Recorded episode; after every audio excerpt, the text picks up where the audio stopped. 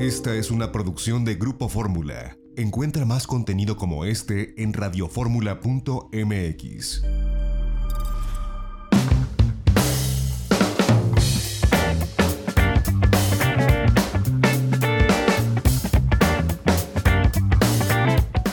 Ya estamos de regreso, seguimos transmitiendo desde el piso 23 del Hotel Life Aqua aquí en Monterrey, Nuevo León, para la segunda cadena nacional de Grupo Radio Fórmula a través de itinerario turístico. Lorena Bracho, nuestra productora, por supuesto está aquí. Gracias por estar ahora de este lado del micrófono. Lorena, ¿cómo estás? Muy bien, José Antonio, muchísimas gracias. Oye, pues bueno, antes de, hablar de lo que hicimos en, y lo que vimos en, en CREA, que vale la pena destacarlo, vamos a conversar y a compartir un poco las experiencias que pudimos tener aquí en Monterrey, que además pues valen mucho la pena. Y quiero empezar abriendo la conversación del béisbol, porque tú pues como venezolana eres fanática del béisbol.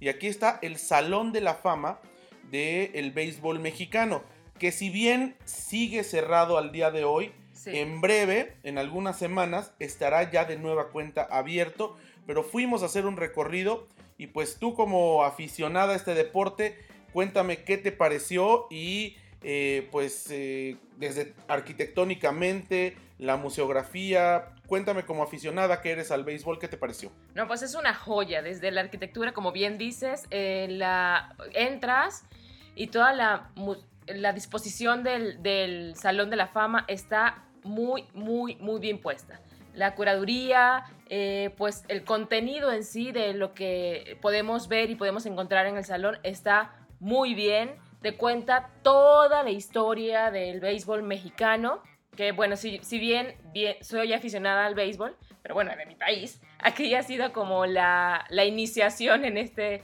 bonito deporte. Y bueno, está eh, clavado en el Parque Fundidora, ahí donde en 1900 se estableció la Fundidora de Monterrey, que bueno, pues fue parte fundamental del crecimiento y del desarrollo económico e industrial, no solamente de Monterrey, sino de la región norte del país, eh, con la cuestión de los metales. Esta gran empresa en el año de 1977 deja de ser privada y pasa a manos del Estado mexicano, se vuelve una eh, paraestatal y para el año 1986 eh, que quiebra, pues se preguntan qué vamos a hacer con estos grandes terrenos que están muy cerca del centro de la ciudad de Monterrey. Y bueno, para el año 2001 se inaugura el Parque Fundidora, se conservan ahí algunos de los enseres con los que trabajaba la Fundidora de Monterrey. Y en este hermoso parque que sí está abierto, la gente va a hacer ejercicio, claro, no hay muchos museos ni atracciones que cotidianamente están eh, disponibles, pero se puede ir a caminar. Está el, Paseo de Santa Lucía, por supuesto. Y ahí, en el Parque Fundidora, está clavado el, el, Salón de la Fama del Béisbol Mexicano. Se ve una edificación en ladrillo rojo con un bateador en, en metal afuera, que está hecho con los residuos que quedaban de la fundidora de Monterrey. Y bueno, pues un gran letrero que dice bienvenidos al Salón de la Fama del Béisbol Mexicano. Sí, es, es una estructura bastante imponente realmente. Y bueno, eh, entras, está eh, pues haciéndole honor a todos los personajes, ellos le llaman inmortales. Cuando ya entras al Salón de la Fama, ya te vuelves un inmortal. Aunque, aunque aún sigas con vida, si estás ahí, ya eres inmortal para, para todos los aficionados del béisbol mexicano. Y bueno, y del béisbol en general. Y pues este, nos, nos recibió el, director de, del Salón de la Fama, que es el ingeniero Francisco Padilla, y que nos dio el recorrido así, pero bastante informado. Son esas personas que así que son tan apasionados a lo que hacen, que así, por favor, siga contando. Usted sígame contando, ¿no? Que así como que te dan ganas de seguirlo escuchando todo el tiempo. Ahora, este Salón de la Fama, eh, pues se hizo gracias a donativos de diferentes empresarios, y uno de los más importantes donantes es eh, el empresario Alfredo Harpgelú, eh, oaxaqueño, que sabemos que es eh, pues muy amante, ya no digamos aficionado del béisbol. Él es el dueño de los Diablos Rojos, él es en parte dueño, accionista importante, muy importante de los Padres de San Diego. Él fue quien construyó el estadio Hargelú en la Ciudad de México, que es una joya de estadio de béisbol. Y él pues es el principal patrocinador y de este Salón de la Fama del Béisbol Mexicano, que además, bueno, eh, es complicado entrar al Salón de la Fama, nos explicaba el ingeniero, ¿no? No tienes que eh, haber dejado de, por ejemplo, en el caso de los jugadores, haber estado por más de cuatro años ya retirado del, del béisbol, de cinco años retirado del béisbol. Hay un comité que vota para saber y poner ciertas características y que además esto es, ha sido extensivo, como, como decíamos, no, a, cronistas, por ejemplo, a empresarios, directivos, a gente que ha estado involucrada con el béisbol dentro y fuera del diamante. Sí, no solamente se, se limita a los jugadores, son personas que han hecho...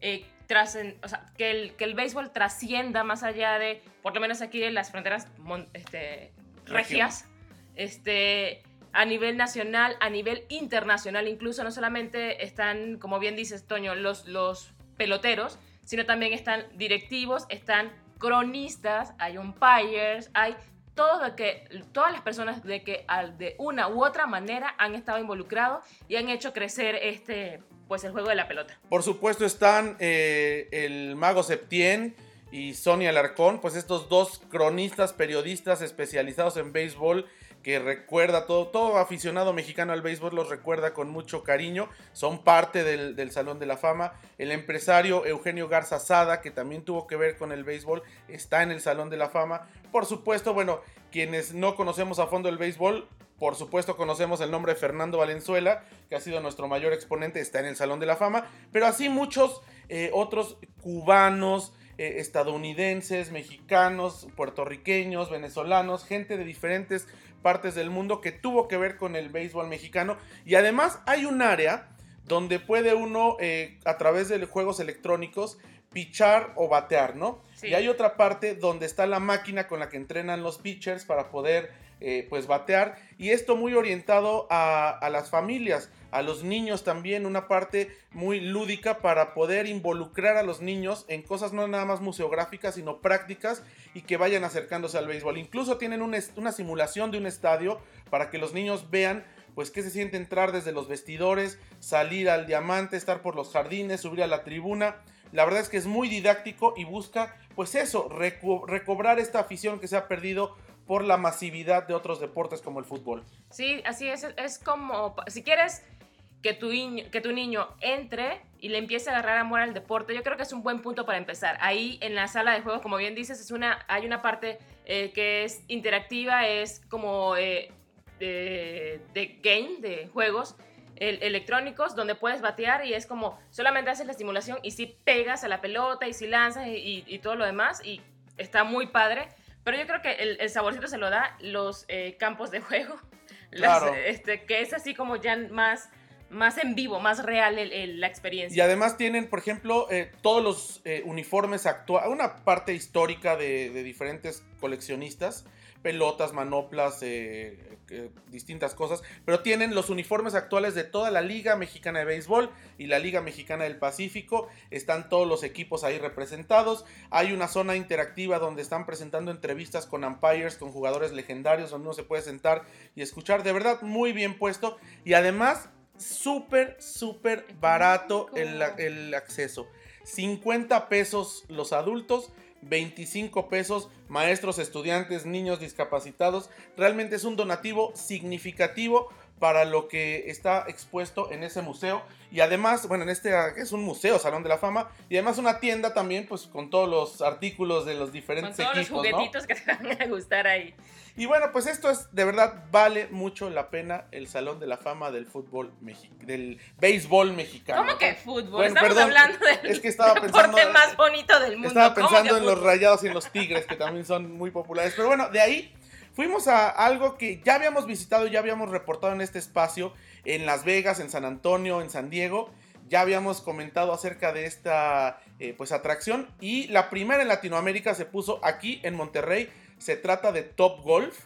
Esto es para los amantes del golf y para quienes no sabemos mucho de golf, también está, están abiertas las puertas. Se trata como si fuera un campo de entrenamiento, un campo de tiro, donde hay diferentes eh, spots que le llaman, que son, bueno, pues eh, diferentes eh, como pistas. donde pues están los palos de golf, las pelotas de golf, y tú vas pues haciendo tus tiros y de acuerdo a donde caiga tienen sensores electrónicos y te van dando un marcador. Pero además, pues es como ir al boliche, porque ahí te puedes tomar una cerveza, puedes comer, puedes botanear, o puedes estar en alguno de los bares, puedes ir con, diferentes personas. Claro, ahora el número por eh, pista, digamos, está reducido, cuatro personas, pero es una cosa muy entretenida. Ahora, antes íbamos con mucha gente, ahora vamos con los que nos caen mejor. y bueno, estuvimos ahí, la verdad es que es una, eh, pues muy, una experiencia muy, muy creativa, porque pues te permite eh, platicar, hacer un poco de tiros, aprender a, usar el palo de golf. mientras no lo sueltes. Mientras no lo sueltes y todo, pero la verdad es que ah, fue una experiencia muy, muy atractiva que tiene Monterrey. Hay planeado en diferentes partes de la República, incluyendo por supuesto nuestra hermosa Ciudad de México, pero por ahora está este aquí en Monterrey. Y bueno, y, algo que hay que recalcar es el escenario donde se desarrolla, ¿no? Estás eh, practicando este, los, tus tiros y estás viendo como... El cerro de la Mitra de un lado. Exactamente, y, el skyline de la ciudad está padrísimo. Y atrás la Sierra Madre Oriental de donde bajan los osos, que hay muchos osos que bajan. Exacto. Que por cierto en este piso 23 tenemos la vista de la Sierra Madre Oriental, espectacular. Pero bueno, pues vale la pena visitar ese Top Y el de la silla, ahorita está un poquito... Y también el Cerro de la Silla, de verdad, espectacular aquí. Pues gracias Lorena por estar de este lado del micrófono y compartir esas experiencias con nuestra audiencia que valen la pena. Hay mucho por descubrir en Monterrey y la reapertura está viento en popa. No, a ti, José Antonio. Vamos a un corte, regresamos y vamos a hablar sobre esta feria, sobre esta expo CREA. Entrevistamos a los actores del sector de turismo de reuniones y es muy interesante porque a partir de ahí comenzará no solamente las reuniones, las convenciones, también graduaciones, bodas, cosas de la cotidianeidad que tendrán una nueva normalidad en tanto llegue la vacuna contra el COVID. Así que escuchen porque esto va a ser muy interesante para la vida cotidiana. Regresamos, seguimos transmitiendo desde Monterrey, Nuevo León a través de Grupo Fórmula.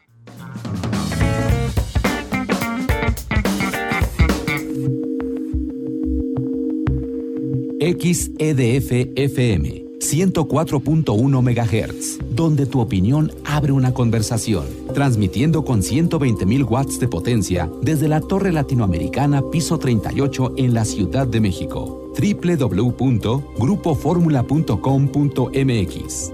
Abriendo la conversación.